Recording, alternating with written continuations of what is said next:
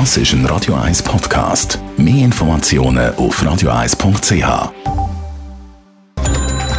Netto. Das Radio 1 Wirtschaftsmagazin für Konsumentinnen und Konsumenten wird Ihnen präsentiert von Blaser Greinicher. Wir beraten und unterstützen Sie bei der Bewertung und dem Verkauf von Ihrer Liegenschaft. blasergreinicher.ch Adrian Sutter. Die deutschen Firmen haben offenbar während der Pandemie Milliarden gespart, weil sie auf Dienstreisen haben müssen verzichten. Gemäss Medienbericht geht es um 11 Milliarden Euro, die nicht ausgegeben sind für Hotel und Flüge. Die Zahl geht auf die Studie vom Institut für deutsche Wirtschaft zurück.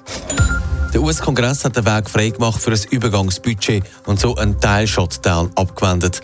Der nächste Knackpunkt ist aber die Schuldenobergrenze. Ohne Anhebung von dieser Grenze droht der US-Regierung im Oktober ein Zahlungsausfall.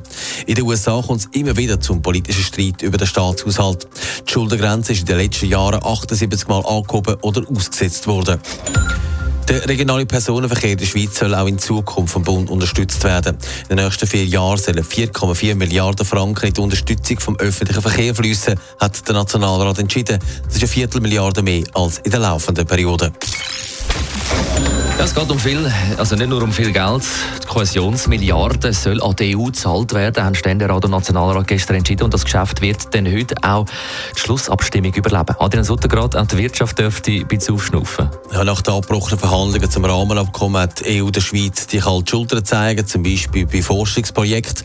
Das Geld, also die 1,3 Milliarden, sind auch dafür, dass die Schweiz im EU-Binnenmarkt dabei ist. Darum geht es eben um mehr als nur Geld, hat die FDP-Nationalrätin Christa Markwalder betont.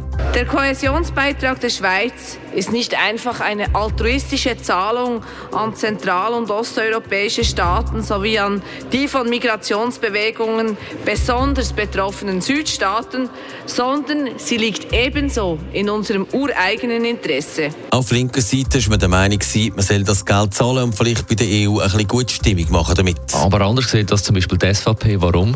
Ja, man findet, dass sich die Schweiz da in den Schweizkasten von der EU und dem Druck einfach nachgibt. Das ist nicht richtig. Der richtige Weg hat der Roger, Köppel gefunden.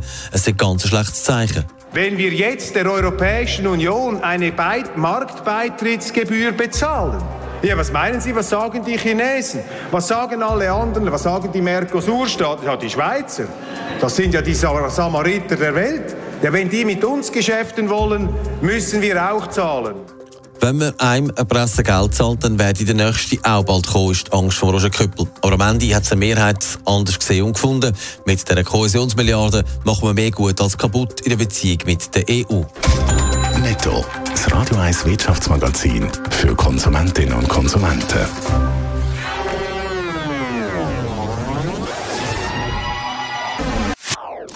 Das ist ein Radio 1 Podcast. Mehr Informationen auf radio1.ch.